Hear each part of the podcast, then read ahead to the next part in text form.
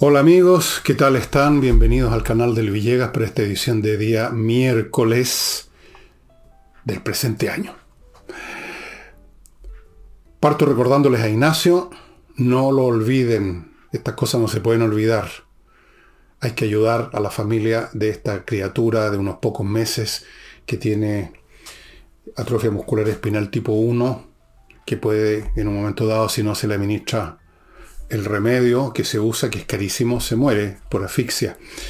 Entonces, ahí están los datos para que ustedes transfieran unos pesos todas las veces y todos los pesos que puedan para ayudar a esta familia, que es una familia normal, no es ni rica ni pobre, es una familia como la mía, como la suya, pero evidentemente que un remedio, cada una de cuyas pastillas cuesta millones, evidentemente que necesita el apoyo de los demás.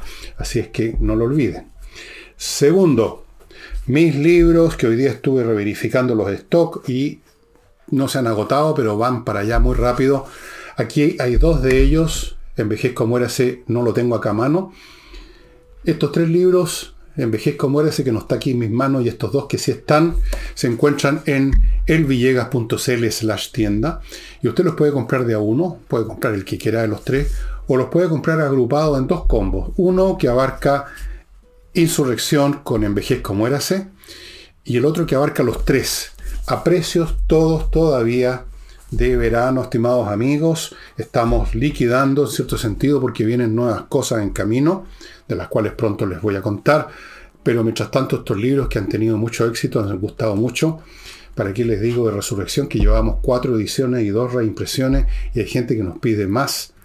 Me llegan, se ha vendido fuera de Chile, en Amazon, en fin ha sido muy exitoso y los otros también. Entonces, si les interesan estos libros, ya ve. Y el flamenco. Esta semana tenemos tres funciones, el jueves, el viernes y el domingo. El jueves y el viernes en la noche a las ocho y media y el domingo a la hora de almuerzo a las dos y media. Recuerden lo que les he dicho, que es un espectáculo que usted no se lo puede perder. Recuerden que es en la Casa del Jamón, Tenderini 171, que frente a esa dirección, digamos, o más bien dicho, frente a la entrada de Tenderini, está la calle Agustina, y si usted cruza Agustina hay un estacionamiento subterráneo bastante grande. Así que usted llega por Agustina, estaciona, queda seguro, cruza la calle Agustina, entra a Tenderini y a los pocos pasos está la casa del jamón. Usted lo va a pasar muy bien, reserve una mesa en la mejor forma. Uno se instala en la mesa, pide unos traguitos para empezar a hablar, digamos. Eh, pica, pica una tabla con charcutines, con queso. Después puede pedir, si usted quiere, platos, vino. Y mientras tanto está escuchando y viendo este espectáculo fantástico que es el flamenco. Jueves, viernes y domingo. Los dos primeros días mencionados ocho y media de la noche. El tercero el domingo a las dos y media ya.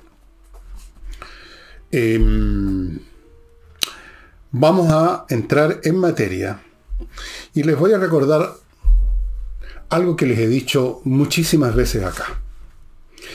Que el gobierno y en general todo el mundo, en todo orden de cosas, se ve bajo la fuerza de la lógica de la realidad. Todo, en todos los ámbitos de la vida nos enfrentamos nosotros con que el mundo tiene una es como una máquina con engranajes que no nos permiten muchos grados de libertad. Esa es la realidad de la vida. Y para el gobierno actual que quiso venir a cambiar la máquina, se encuentra con que la fuerza de la realidad de esa máquina es muy superior a todos sus pinitos revolucionarios.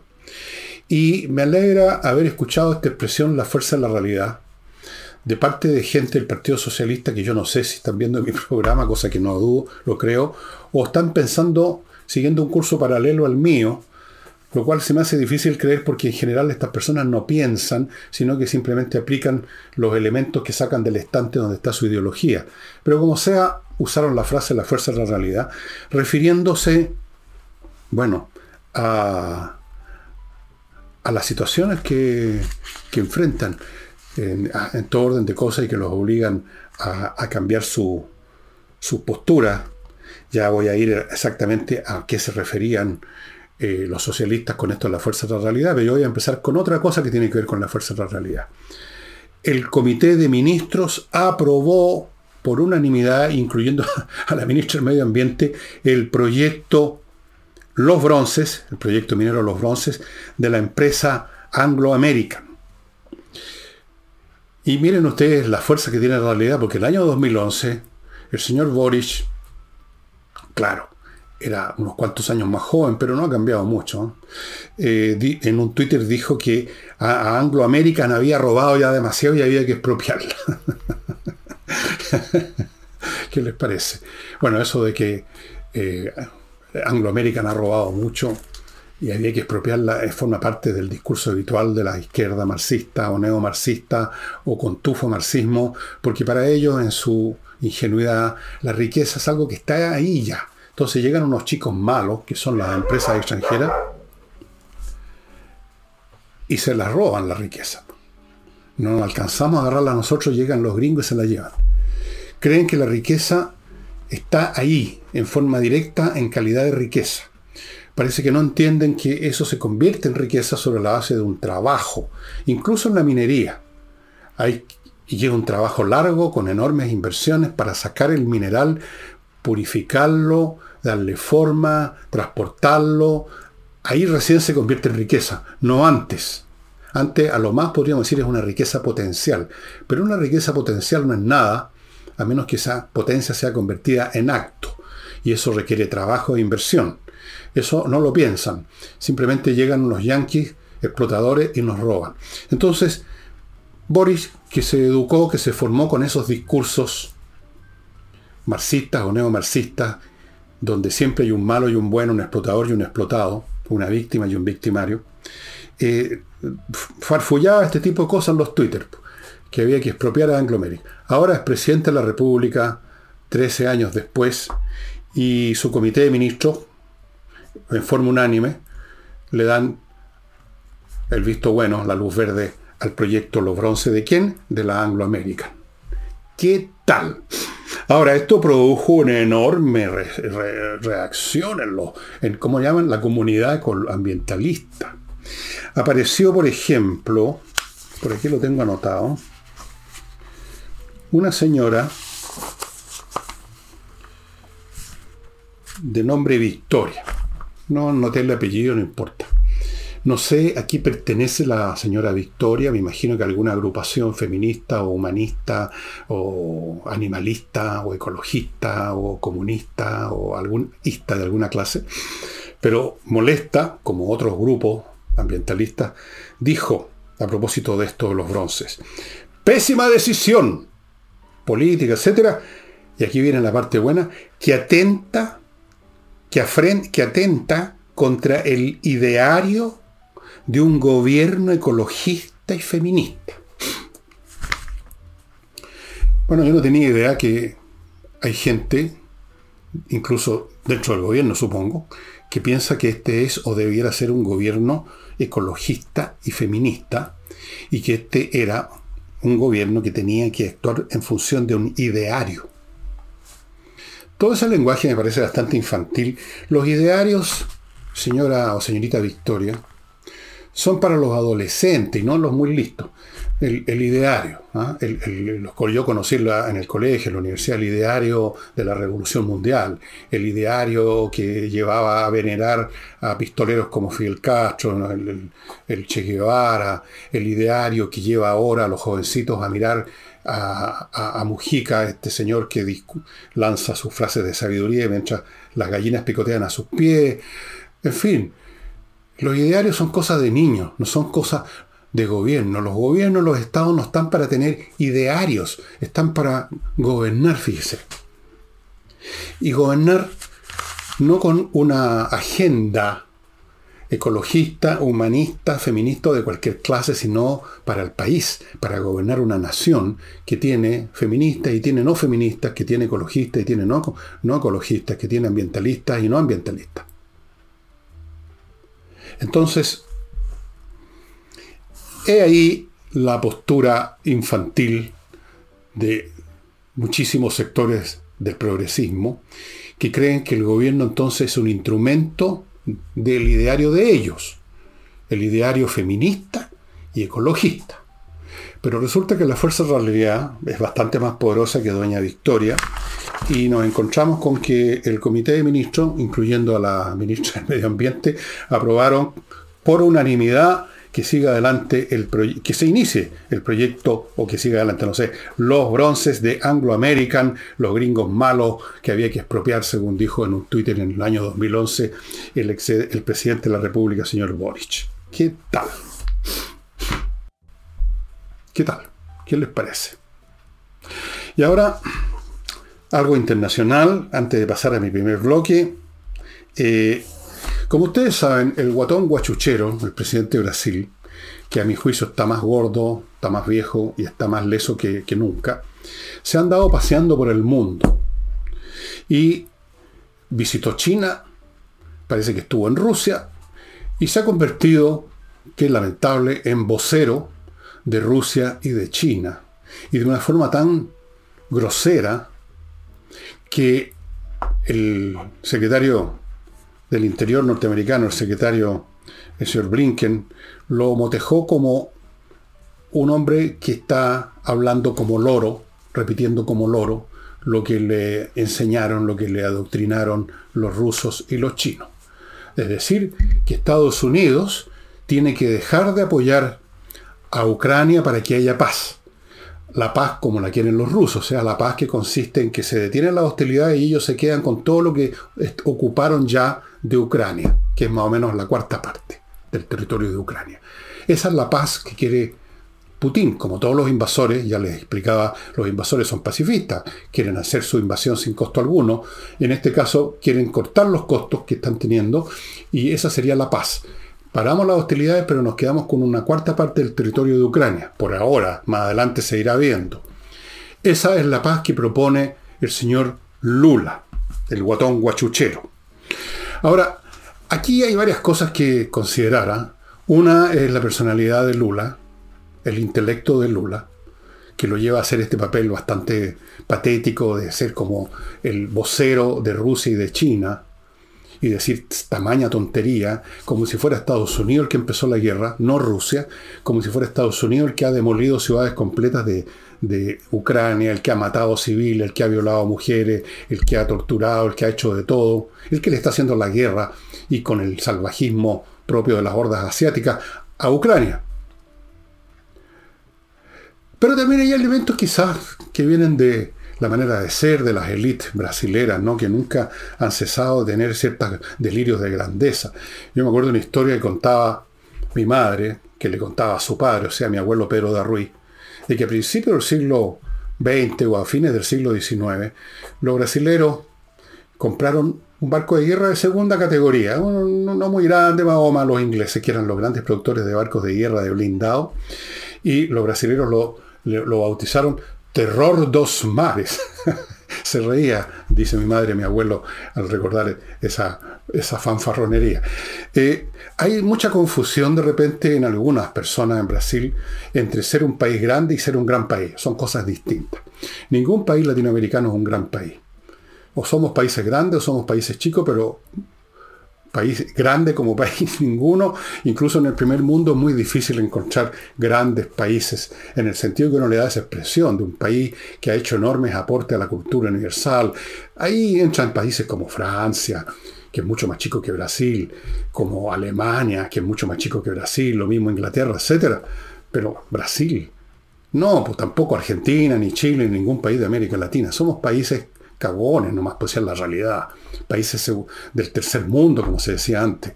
Países en vías de desarrollo, como se dijo después un poco más educadamente.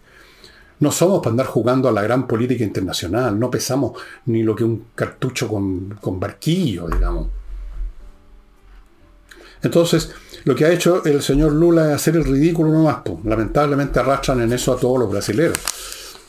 Sí, los brasileños han hecho aporte, todos hemos hecho aporte. Chile tiene a, la, Pablo Neruda, a la Gabriela Mistral, a qué sé yo, a otros dos o tres personas más. Eh, Brasil tiene a Pelé, a Vinicius de Moraes, pero no, no somos grandes países, somos países chicos o grandes, nada más. Entonces, ir a hacer esta gira haciendo el ridículo y convirtiéndose en lacayo y en vocero de los rusos, que son los que hicieron, iniciaron la guerra y la mantienen, y, y siguen sacrificando a la propia juventud rusa, porque los mandan al matadero, me parece lamentable. Me parece lamentable, pero al mismo tiempo me parece bastante entendible, dado a la calidad intelectual del liderato de izquierda que tenemos ahora en América Latina. Y tanto es así que hay mucha necedad, que el canciller brasilero Viera, tratando de refutar la caracterización que hicieron en Estados Unidos de que el señor Lula andaba hablando como loro, lo que le habían dicho los rusos y los chinos, eh, dio como explicación que cumplimos, no, no, no, no, no aceptamos esas palabras porque, miren el argumento, cumplimos 196 años de relaciones diplomáticas continuas con Rusia. ¿Qué tiene que ver? O sea, deja de ser una tontera y una locura y una brutalidad lo que está haciendo Lula por el hecho que lleva 196 años relaciones diplomáticas con Rusia. Bueno, dejémoslo ahí. Vamos a mi primer bloque comercial, amigos. Lo inicio con entrenainglés.com. Entrena Inglés, la academia de inglés que le ofrece realmente la seguridad de que usted va a aprender finalmente inglés. Porque las clases las entregan profesores de inglés. Y segundo, son online, que son muy potentes, y tanto es así que si usted tiene la más mínima duda acerca de la eficacia de esos cursos, ellos lo desafían a que pida una clase demo. Ahí va a ver usted, pues, usted verá, usted calificará, amigos, entre en inglés, que dicho sea de paso sigue ofreciendo su plan de verano de 24 clases en menos de 400 lucas, 24 clases que lo van a dejar con una sólida base de ese idioma.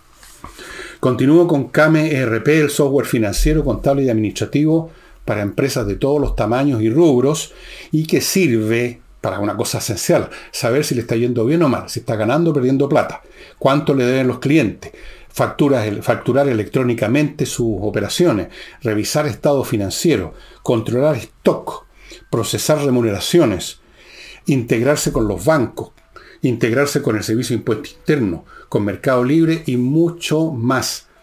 ¿Cómo se implementa esto? En solo dos horas está Liz Taylor y hay planes desde 12 UF al año. Le sugiero que entre a la página de ellos y vea todos los detalles, amigos. Hoy en día las empresas no se pueden manejar así nomás con papel y lápiz. Continúo con Fastmark, que tiene una nueva sucursal en Puerto Vara, que es un courier chileno que le trae desde Estados Unidos al país vía aérea o marítima lo que su empresa necesita o usted como persona compró un libro, un lapicero, lo que sea, en alguna tienda de Estados Unidos. Ellos también tienen ese servicio para individuos, el servicio de paquetería, así se llama. Todos los rubros relacionados con traer desde Estados Unidos con una empresa chilena. Fastmark.cl, ahí la ubica. Y termino este bloque con Oxinova, el producto ese sobre con un polvito que usted lo mezcla con un litro de agua, espera el tiempo que se indica aquí en las instrucciones. Se convierte en una colonia de bacterias aeróbicas y este producto usted lo vuelca allí donde haya los peores olores y los peores olores van a desaparecer porque estas bacterias van a destruir las bacterias que producen el mal olor, que son las anaeróbicas son las que descomponen la materia y al descomponer la materia algunos de esos elementos descompuestos son gases, moléculas de gas hediondo. Oxinova, amigos, solo se adquiere en la dirección internet. Bueno, dejemos al guatón guachuchero haciendo su gira ridícula, diciendo cosas absurdas, eh, en Ucrania fueron muy educados, le dijeron, mire, en vez de decirles, vaya a ferir espárrago, le dijeron, venga, venga a Ucrania a ver lo que, lo que es realmente la guerra. No hable por lo que le dicen los invasores, no hable por lo que le dicen los chinos que siguen con su política doble de hablar de paz mientras están aparentemente preparando envíos de armamento a Rusia. seguro que ya lo están haciendo encubierto. Bueno, eso, la relación de China con el resto del mundo occidental va de mal en peor, estimados amigos. Ya lo van a ver. Y vamos ahora al cónclave oficialista que se celebró ayer en la tarde, en el momento que yo estoy grabando, pero para usted ya es ayer, que es otro de, estos, de estas reuniones, ya en varias, ahora se llama cónclave, antes se llaman mesa, en otro momento se han llamado meeting, en otro momento se han llamado de muchas maneras, ahora es un cónclave. Un cónclave oficialista, creo que en Cerro Castillo, para limar asperezas, para producir unidad. Bueno, la, la sola multiplicación de estos eventos señala de que no lo pueden solucionar. Si no, ya se habría solucionado en la primera oportunidad. Si se repite es porque no se pudo solucionar. Si se vuelve a repetir es porque tampoco se solucionó en la segunda y así sucesivamente. Esta es otra prueba, este cónclave, de que hay serias diferencias entre socialistas y PPD, básicamente, con esa alianza llamada Apruebo Dignidad. No sé por qué se pusieron ese nombre. No sé qué nombre más raro ese Apruebo Dignidad. Eh, y en medio de toda esta, en medio de, esto, de esta reunión hubo muchas declaraciones de los actores de de y de, y de la segunda, de la figura de segundo plano, todos los que fueron a esta cuestión. Y el senador socialista, el señor Savera, dijo una frase que me pareció muy curiosa, ¿no? Dijo, eh, aquí resumí un poco, pero la idea es la misma. A veces hay proyectos que a nosotros, a los socialistas, no nos gustan, pero las hemos apoyado y hemos cumplido porque sabemos que eran buenos para el país. Y ahí fue donde yo dije, ¿what? Porque si saben que un proyecto es bueno para el país, ¿por qué no les gusta? No entiendo eso. O sea, que sus gustos se diferencian entre lo que es bueno para el país. O sea, que sus gustos pueden ser malos para el país, o mediocres, como mínimo. Y si son mediocres o malos, ¿por qué les siguen gustando? Lo que es bueno para el país debería ser bueno para los partidos, debería ser bueno para todos los ciudadanos que tengan un mínimo de inteligencia y de decencia moral. Pero parece que estoy pidiendo mucho. Eh, y a propósito de esto, eh, con esta, esta reunión vuelve a sacar el tema de el tema de las dos almas, de las dos almas que tendría el gobierno. Dos almas. ¿Será cierto que tiene dos almas el gobierno o no? Yo creo que no. Yo creo que este gobierno no tiene dos almas. Tiene dos temperamentos, es una cosa muy diferente, amigos míos. Eh, el alma de la izquierda es una sola. Demoler el sistema, el modelo neoliberal demoler la sociedad capitalista. Ahora la llaman modelo neoliberal. Eso es el, eh, el alma de la izquierda. En algunos casos, y según las circunstancias, como ocurrió en los años de la concertación, esa alma entra en estado de latencia. Se adormila un poco, porque no están dadas, como dicen los marxistas, las condiciones objetivas, porque hay ventajas personales y colectivas de los partidos por tomar otra vía, porque vienen de, una situación X que no les permite, digamos, volver con ese cuento. Y entonces la idea que traen desde la pubertad toda esta gente, porque se convirtieron al marxismo, al izquierdismo cuando eran 12, 13 años, pasa a segundo plano, pasa al nivel de la inconsciencia, se encaraman al aparato del Estado, prosperan. Bueno, lo que fue la vida de la gente de izquierda durante los gobiernos de la concertación. ¿no es cierto? Muchos de ellos se enriquecieron, algunos fundaron empresas, eh, se encaramaron a puestos de poder, se arreglaron la vida, se arreglaron los bolsillos de por vida, y sus sueños infantiles, adolescentes, de la revolución, de echar abajo el modelo capitalista, pasaron a un segundo plano. Y a partir de ahí, su izquierdismo y su alma de echar abajo está todavía presente y a veces emerge más, como empezó a ocurrir a partir del segundo gobierno de Bachelet, pero un poco diet, un poco, un poco diluido.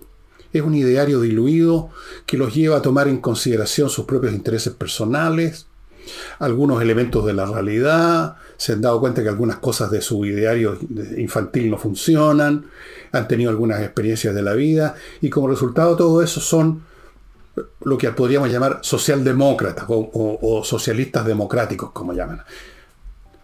Pero su alma sigue siendo revolucionaria, solo que diluida.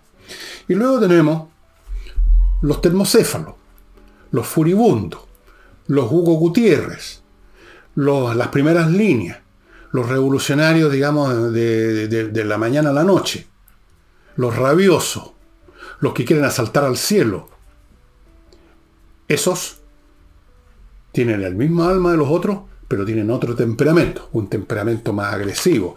En general son más jóvenes. En general son más tontos también, porque no tienen experiencia. Entonces, o simplemente, como pasa con el señor Gutiérrez, son dominados por un temperamento agresivo que simplemente es digno, digamos, de más bien de un, es digno de una atención psiquiátrica, por lo que uno ha visto de sus actuaciones, de sus rabietas. Este es el inventor de los fascistas pobres, y luego la gente que votó por el rechazo habría sido los mismos que habrían condenado a Jesús en vez de condenar a Barrabás. ese tipo de personas. Son dos temperamentos distintos, un temperamento más diluido, moderado, tranquilizado, avejentado, si ustedes quieren, y un temperamento apasionado, juvenil, eh, medio histérico muchas veces, cuando todo en algunos casos, ¿no? Eh, depende de las sensibilidades. Pero es de la misma alma. No se que ni por un momento. No se dejen engañar como se dejaron engañar muchos de ustedes con el Boris de segunda vuelta. Bien, así es que este cóncavo oficialista muestra que hay dos temperamentos pero una sola alma a veces es suficiente que los temperamentos sean distintos para que no lleguen nunca a ninguna parte. Eh, es difícil llegar a acuerdo entre los seres humanos, ¿no es cierto? Los elementos personales, los, egoísmos, la estupidez, la falta de visión, la miopía intelectual, hace que de repente diferencias que son pequeñeces sean fundamentales, odios personales. Así que da lo mismo que tengan la misma alma, estos temperamentos generan un permanente roce y diferencias políticas que pueden ser importantes. Y no olviden esta frase del señor Savera, hay cosas que no nos gustan, pero las hemos apoyado de todas maneras porque sabemos que son buenas para el país. se revela el ideologismo que se mantiene y se sostiene aunque sea malo para el país. Pero esas son las cosas que nos gustan, las otras no nos gustan, en fin. Vamos ahora, estimados amigos, a propósito de los rabiosos, de, los, de las personas desequilibradas, de los temperamentos furibundos. Fíjense ustedes que este grupito de cinco individuos de muy poco nivel intelectual que los sorprendieron pintarrajeando la fachada de la recién repintada de la iglesia de San Francisco y que fueron detenidos, uno de ellos es el mismo sujeto que hace unos años atrás para eso que llaman el estallido social, lo pillaron rompiendo el torniquete de un metro y lo detuvieron y estuvo un buen tiempo detenido, no sé si, pero finalmente lo liberaron por una cuestión, bueno, este es un gobierno que libera a los delincuentes. El mismo personaje. Es un profesor de matemática. Me parece rarísimo. Bueno, sin duda que hay un problema aquí, un profesor dedicado a romper torniquetes, y luego a pintar muros, o sea, a rayar muros con alguna estupidez, eh, es una persona que francamente es como para llevarlo, digamos, a la casa orate, yo creo, honestamente. Pero, ok, ahí tenemos un caso, estos cinco individuos, más este profesor. Ahí están en forma, si ustedes quieren, de caricatura, lo que es la estructura mental de estas personas que no todos andan pintando muros ni rompiendo torniquetes, pero está a lo mejor es su fantasía romper un torniquete o pintar un muro o romper la cabeza de alguien, según el caso. Este nihilismo rabioso, este afán destructivo que abarca a los que se llaman a sí mismos combatientes y, algunas veces comandantes, especialmente los que asesinan gente, se adquieren un grado mayor, son los comandantes, y que en la psique de estas personas, en la pequeñez de la psique de estas personas, totalmente dominada por el odio y el resentimiento, no hay otro espacio sino para la destrucción. En el nivel que se pueda. Para ellos fue lo de el octubre del 19 fue como el carnaval de Río. O sea, tuvieron todos los permisos, todas las luces verdes del mundo para dejar la crema a un nivel nacional qué belleza, qué maravilla. Como para conmemorar a eso, creo que están, van a poner una placa conmemorativa, porque hemos llegado a eso de uno de estos individuos en la Plaza Baquedano. Ahí los tienen ustedes. Ahí los tienen. Eso es el meollo del espíritu de esta gente. Ustedes dirán, no, pero este es simplemente este individuo, este es de acá, son estos locos, son estos lumpen, como lo llaman. No, no, no. Son ellos. Solo que si ya están más viejos no andan pintando muros ni andan rompiendo torniquetes, salvo que ya estén realmente rayados como este profesor. Pero ese afán de demolición, esa vocación por la destrucción, que parte ya de niños rayando alguna cosa, pateando, rompiendo un vidrio, tirando una bolsa de pintura al consulado, como lo veía yo en los años 60, está siempre ahí. No son capaces de construir, no son, no, no crean nada, destruyen todo lo que tocan. Ahora están destruyendo el país, porque llegaron al poder. No necesitan salir a pintar ahora las iglesias, no necesitan romper torniquetes. Rompamos las instituciones, mucho más eficiente. Y de esto, a propósito, la alcaldesa Hasler, que antes de llegar a su cargo andaba avivando la cueca del comercio ambulante, de los despelotes ello, todo eso son movilizaciones sociales, protestas ciudadanas, todo, todo ese revoltijo de lumpen y de gente, digamos, enferma al mate, para ella es algo positivo. Pero ahora manifestó que era muy lamentable. Esto es lamentable, porque fíjese, dijo que atenta contra la campaña en recuperación del espacio público que para la señora Hasler equivale a pintar fachada. Y esto llegaron estos tipos a rayarle otra vez la fachada de la iglesia de San Francisco que la va a pintar de nuevo. Y pasado mañana van a volver a rayarla. Porque, señora Hasler, la recuperación del espacio público en el fondo es la recuperación del orden social. Y el orden social no se recupera pintando muros, sino que atrapando, eh, neutralizando política y psicológicamente y penalmente, si es necesario, a los que destruyen el orden social. Y eso usted no lo va a hacer porque usted quiere destruir el orden social, usted es comunista, usted quiere demoler este modelo aunque en este momento no esté demoliendo más que las finanzas de la Municipalidad de Santiago. Dicho sea de paso, fueron ayer policías de la Brigada Anticorrupción a retirarle, eso sí, en buena, porque no hubo una acción judicial, porque estas cosas se hacen a la buena con esta gente, a retirarle los computadores, que por supuesto estaban avisados de eso, están completamente limpios, no van a encontrar nada. O sea, ellos creen que no van a encontrar nada. No tienen idea de lo que se puede encontrar en un disco duro en una, en una flash, una memory, flash memory con un poquito de expertise en cosas de computación. Ellos creen que borraron todo, capaz que no. Pero el hecho es que se negó a entregar, entre paréntesis, su celular, o sea, fue una operación bastante, bastante amistosa, diría yo, esta de la Brigada de la Policía de Investigaciones, por lo menos en su apariencia. Vamos a ver qué se descubre de todos modos a pesar de todos los borroneos. O a lo mejor tienen en el Partido Comunista expertos en esto de, ya que ellos son parte de toda esta cuestión de un modo o de otro, tienen expertos en el arte de purificar de un computador. Bien, la señora Haller estaba muy preocupada porque eh, hay que pintar fachadas, porque así se recuperan los espacios públicos, ¿no? Cuánta inteligencia en estas personas, Dios mío, si nosotros debiéramos exportar cerebro, encéfalo. Permítame ahora pasar a otro, a otro bloque, que lo inicio con actualiza tu reglamento.cl, que es obligatorio. El reglamento de edificios y condominios es obligatorio por ley hace rato ponerlo al día. Ponerlo al día en relación a la nueva ley sobre condominios y todo eso. Y ponerlo al día no es tarea fácil. No es simplemente copiar lo que salió en el diario oficial hace muchos meses. No. Por eso que existen estos profesionales. Actualiza tu reglamento.cl es el sitio donde los va a encontrar para que hagan ese trabajo por usted.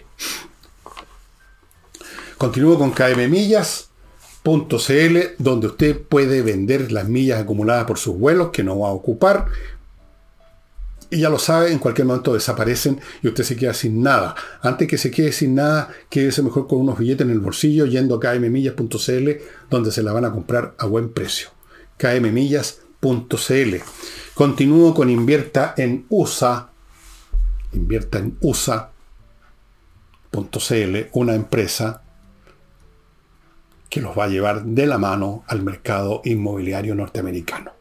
Primero, ofreciéndole miles de opciones. Eso ya es fantástico.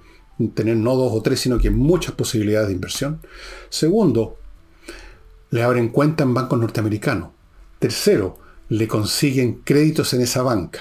Cuarto, le tramitan visa de residencia si usted quiere irse a vivir a Estados Unidos para manejar sus negocios allá. Quinto, si tiene algún problema en la compraventa o de cualquier tipo, invierta en USA.cl, va a estar con usted para resolverlo. Y me van a permitir una breve pausa para ir a buscar algo que les quiero mostrar y que no lo traje en este momento. Continúo. Lo que les quería mostrar es esto. Esto es una bestia de la época del Cretácico que se arma, la arma usted y quien le entrega las piezas para armar. Esto es Wonder Artistic Model, ustedes están viendo la dirección acá a mi derecha, que tiene no solo este animal, sino que muchos otros hechos sobre la base de diseños científicos. Esto no hay ninguna cosa inventada, así era la estructura esquelética de esta bestia, que no sé si es un tiranosaurio rex, parece que sí. Amigos, estos modelos son increíbles. Están en museos internacionales, de hecho han sido comprados en muchas partes del mundo por especialistas para enseñar, para armar su propia colección. estas piezas se pueden mover. Yo tengo, soy un poco torpe de mano, así que no me atrevo a hacer la operación, pero sí se pueden mover las manitos, qué sé yo, el cogote, la cabeza y la arma usted. Amigos, en el paquete que le va a mandar Wonder Artistic Model va a encontrar no solo las piezas, sino que va a encontrar la guía de cómo se arman y usted va a tener la satisfacción de todas las personas que les gusta usar sus manos. Yo no puedo porque soy muy torpe para armar cosas y ver cómo se va tomando forma esta criatura tan interesante tan atroz. Hay un famoso cuento de Red Bradbury sobre alguien que viaja al pasado para cazar un tiranosaurio y lo que pasa, bueno, creo que alguna vez les conté. Wonder Artistic Models. Em, vamos ahora a las ISAPRES el gobierno. Aquí está el tema de las dos almas, una vez más. Las ISAPRES, por una decisión de la Corte Suprema, tendrían que pagar una cantidad impresionante de dinero por presuntos cobros excesivos. Y esto significaría literalmente el fin de las ISAPRES o de casi todas ellas, yo creo que de todas, porque estamos hablando de miles de millones de dólares. Entonces, la ministra de Salud, la ministra del ramo, quiero decir, eh, está tratando de encontrar alguna salida para esto de que, de que las empresas puedan pagar otra cantidad. Se habla del 10%, que en vez de 1.400 millones de dólares sea 140. Eh, pero por supuesto, inmediatamente emergieron los sectores de ese temperamento más revolucionario, llamémoslo así, eh, diciendo que no. Porque a ellos les interesa echar abajo la ISAPRE. Aquí no se trata de simplemente una diferencia de criterio respecto a cómo gestionar este pago, esta devolución de las ISAPRE. No se trata que hay distintas miradas contables sobre esto. Aquí se trata que hay un sector que desde el principio al fin han querido demoler esa institución, las ISAPRE, para instaurar su, su modelo de salud, que es por supuesto estatista, como todo lo que ellos plantean en todo orden de cosas. Ellos quieren convertir al país en un solo, en un Estado. Todo manejado por el Estado, salvo quizá en los buques maniceros. Entonces, para eso hay que echar abajo la ISAPRE. Por eso también quieren echar abajo la AFP. Por eso están tratando de demoler las Fuerzas Armadas, con gente metida dentro de la subsecretaría y, el Ministerio de Defensa. Aunque hasta el momento no, lo han logrado, pero nunca se sabe en todos los sentidos quieren demoler el modelo neoliberal, así que lo de la ISAPRE es un capítulo de eso. Entonces, si la, Corte Suprema le hizo el servicio de proceder a pedir una devolución brutal en muy corto tiempo, en semanas más, entiendo que se tendría que empezar en mayo, eh, eso significaría el fin de la ISAPRE y se abriría el espacio para que vengan a entregarnos ese gran regalo que es FONASA universal para todos. A todos nos encanta FONASA, ¿no es cierto? Todos queremos ser parte de FONASA. Nos van a hacer ese favor. Y otros piensan que no, porque hay que. No, no, no, es, llegar y llevar, que estas cosas por último se hacen paso a paso, más cautelosamente. Vamos estrangulando de a poquito las ISAPRE. No, no, no, no las enterremos así tan brutalmente un cuchillo porque vamos a tener problemas con inversionistas extranjeros, vamos a tener problemas con la gente que se va a quedar sin ISAPRE. Hay que hacer estas cosas piano piano. Pero, quién sabe, ¿no? Quién sabe lo que va a salir de esto.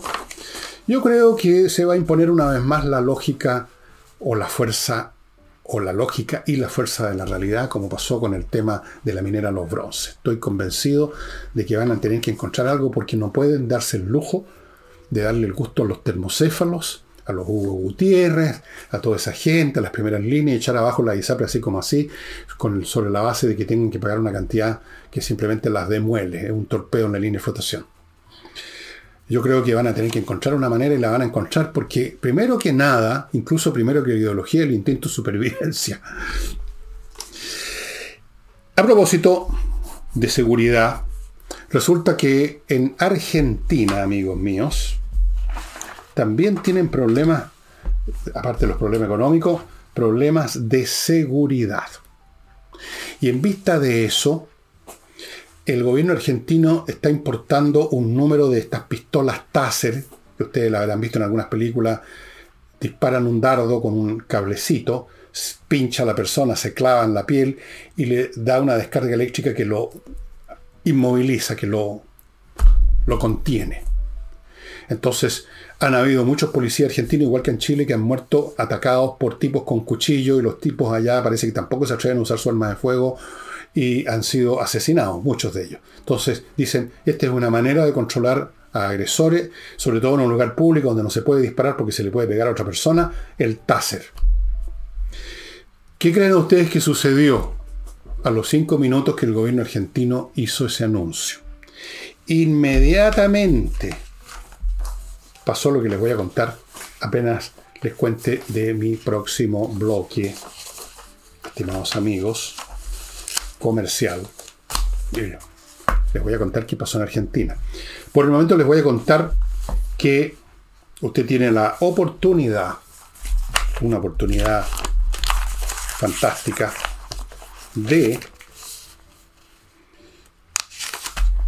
disfrutar lo que le ofrece esta institución de yoga que se llama Yoga Chala y que le ofrece la oportunidad de ir a un, ¿cómo llamarlo? Un spa un spa que tienen entre Pichidang y Los Vilos a unos par de horas de acá, que se llama Canal Om Wellness Spa, que ofrece programas que incluyen alojamiento, por supuesto, todas las comidas, obvio, uso exclusivo de instalaciones tales como piscinas con agua de mar, agua dulce, sauna, talasoterapia, jacuzzi, masajes reiki, clases de yoga, etc próxima temporada que está abierta para ustedes del 21 al 23 de abril y del 28 al 1 de mayo. Amigos, esto sí que es recomponerse espiritualmente. Esto es algo más que eso que llaman esto es recomposición espiritual. Aquí están viendo los datos, ahí están viendo una foto, pónganse en contacto, dense en esos días. Continúo con remodeling que es una empresa con puros profesionales para remodelar su casa en todos los aspectos. Pisos, paredes, o sea, pintura, gafitería, muebles de cocina, mansarda, ampliaciones, disminuciones, terraza, todo con profesionales, incluyendo arquitectos, pintores maestros de la pintura. Ojo que cosas que parecen fáciles como pintar no son tan sencillas y te quede que queden bien. Yo también he metido las patas, así que sé lo que es pintar con la pintura que no sirve, eh, con un muro que no ha sido trabajado bien y a los 10 minutos empiezan las ampoas, que a la crema. Remodeling, estimados amigos, pónganse en contacto con ellos si quieren amononar su casa. Continúo con Compre Oro, el sitio donde usted puede comprar oro y plata o plata, las dos cosas, el mineral precioso propiamente tal, el objeto físico, el oro y la plata en lingotes 99,99% de pureza certificado por la Universidad Católica. Una excelente póliza de seguro. El oro y la plata son valores intrínsecos. No oscilan locamente en una bolsa como cualquier valor financiero. Así que es una buena póliza de seguro, efectivamente. Sigo con Hey, que está constituyéndose como el mejor corredor inmobiliario de Chile porque es capaz de vender mientras otros no. Así de simple. ¿Quiere usted vender su casa? ¿Quiere vender su departamento? ¿Lo tiene empantanado en un corredor hace meses y no pasa nada? Póngase en contacto con Ángel Hey. Y termino recordándoles que Climo, mi Climo, la mejor climatización que hay en este momento en Chile y en todo el mundo en realidad, está con una promoción que dura hasta el 21, ojo, hasta el 21, unos pocos días más, que significa que van a haber entre 70.000 y 120.000, depende del aparato que compre, de descuento en equipos Daitsu Arctic, que son el último alarido de la eficiencia tecnológica en materia de climatización. Tienen Wi-Fi incorporado, el, último, el gas refrigerante R32 que se está usando ahora en Europa, el más eficiente, el más ecológico, alta performance y eficiencia energética. Esta es una oportunidad para prepararse para el invierno. Ya está empezando a refrescar. Yo ya tengo puesto un poquitito más elevado el mi climo. Amigos, miclimo.com. Bueno, ¿qué pasó? Apenas el gobierno anunció lo de los Taser en Argentina para controlar a los, a los criminales, a los que se lanzan contra un gendarme con un cuchillo, o acá en Chile como ocurrió con unos machetes una vez, ¿se acuerdan? Aparecieron los grupos de derechos humanos a cuestionar su uso. Porque ustedes saben, estos, eh, las vestales de los derechos humanos, que viven y tienen salario, hacen una vida porque es una industria esta cuestión ya. Eh, son siempre muy preocupados de la salud y el bienestar espiritual de los delincuentes. Porque un tipo que ataca con un cuchillo a un policía es un delincuente, ¿no? O un asesino en potencia. Supongo que hay derecho a que el policía se defienda y esta vez con un arma no letal como es el TASE. Pero eso podría producirle algunos problemas al delincuente. Capaz que le salga un moretón. Los grupos de los derechos humanos, francamente, han empezado a convertir el tema que es importante, lo han empezado a convertir en una chacota, en una farsa, lo han empezado a convertir en algo ya ridículo con este afán de ver siempre problemas de los derechos humanos. No se preocupan de todos los policías argentinos que han muerto asesinados. Están preocupados del próximo eventual delincuente que sufra una roncha porque se le clavó una, la aguja del taser. No sé si les recuerda algo a ustedes esto. Bien, amigos, el libro de hoy es muy importante, pero les voy a contar algo que al mismo tiempo bueno y malo. ¿Se acuerdan de un libro que yo se lo he mencionado muchas veces? como el único libro de sociología, de análisis sociológico que se escribió en los años 60, que no cayó en la majadería marxista o neomarxista de los que estaban de moda en esos años, y me tocó conocerlos personalmente, sociólogos como el brasilero Teotonio dos Santos. Había una cantidad de académicos eh, brasileros eh, predicando la revolución desde sus cómodos curules y sillones académicos. Teotonio dos Santos era uno de ellos, el más conocido. Yo tuve de profesor a un norteamericano que estaba en esa onda que se llamaba Andrés Gunder Frank. Fue profesor mío, me acuerdo que lo estuviera viendo. Éramos un curso muy chiquitito y ahí estaba Andrés Gunder Frank. Todos ellos con teorías que más o menos calzan dentro del mismo espacio teórico de la explotación, de la plusvalía, de la desigualdad, de los explotadores, el imperialismo, todo lo mismo, cuya versión más melodramática es ese famoso libro galeano que se llama Las venas abiertas de América Latina. Este libro se escribió en los 60 en medio de esa marea, de esa marejada de neomarxismo que capturó las mentes de los profesores, de los estudiantes de sociología, ciencias políticas, todo el mundo, todos andaban recitando la teoría de, las teorías de, estos señores, el desarrollo del subdesarrollo, la cacha del spa, y aparece este caballero, un sociólogo polaco, que escribe y publica este libro, Parasitismo y subversión en América Latina Stanislav Andreski, un libro fantástico que en vez de buscar culpas, como hace siempre la izquierda, en los explotadores, en los victimarios, en los abusadores, en los imperialistas que vienen a abrirnos las venas a América Latina, lo ve en la estructura cultural, mental, de todas las clases y especialmente de las élites latinoamericanas. El parasitismo, especialmente por un lado, la subversión por el otro.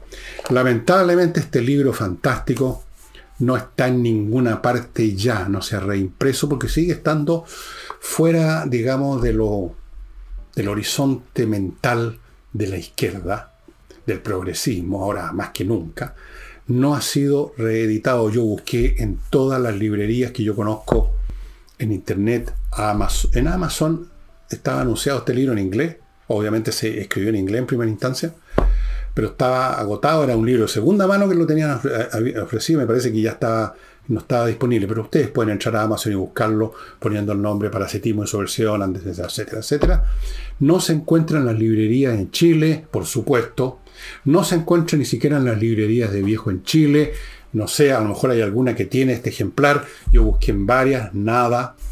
Así es que lo que estoy haciendo en este momento, amigos, me puse en contacto con la editorial Edisur, les hablé de este libro y ellos van a hacer todos los esfuerzos para ponerse en contacto con la editorial que editó este libro en los años 60, 1967, la editorial americana, que es argentina, a ver qué se puede hacer al respecto si se pudiera reeditar. Es un libro que debiera ser leído por cualquier persona que está ya atragantada con el discurso eterno que venimos escuchando justamente desde los años 60 de la explotación, del imperialismo, de la desigualdad, de la plusvalía, del desarrollo, el subdesarrollo. Siempre nosotros los heroicos eh, latinoamericanos que nos abrieron las venas a cuchillazo limpio. Aquí es una historia bastante distinta.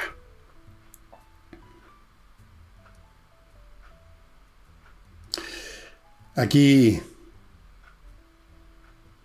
el autor escribió en su época, entre paréntesis, Stalinado Andrés, que murió hace unos años atrás en Inglaterra. Este hombre era un egresado de la Universidad de Poznan, en Polonia. Fue profesor de sociología en la Universidad de Reading, en Inglaterra. Dictó cursos de su especialidad en la Rhodes University, en Sudáfrica, en el Brunel College of Technology, en la Universidad de Manchester, Inglaterra, y en la Facultad de Ciencias Sociales de Santiago. Estuvo en Chile y hay muchos ejemplos sacados del Chile en los años 60 a propósito. A mí me pareció muy impresionante. Este libro me sirvió de inspiración para muchas ideas que desarrollé después eh, y que he visto en mi vida por mi experiencia personal con, con la lectura, con los estudios, con la vida que, por la que he pasado este país, por las experiencias políticas de este país, desde la época en que, digamos, llegué a la edad de votar y todo eso hasta ahora. Me hizo mucho sentido y me lo sigue siendo hasta el día de hoy. Es un libro realmente muy original. Vamos a tratar de que esté disponible. Yo no sé si será posible.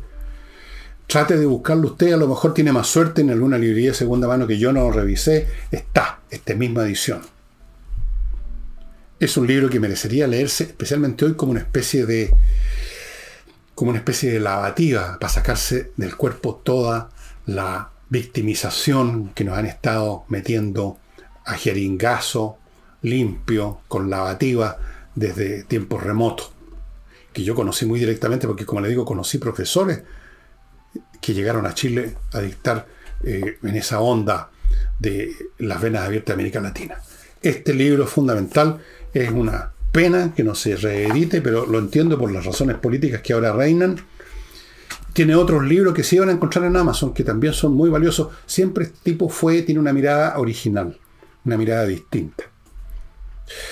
Parasitismo y su versión en América Latina. Ojalá que algún día podamos decir, se logró, estimado amigo, el libro está disponible en Edisur. Esperemos que se logre. Y eso sería todo por hoy, estimado amigo. Nos estamos viendo mañana con Nicole Rodríguez. Hasta entonces.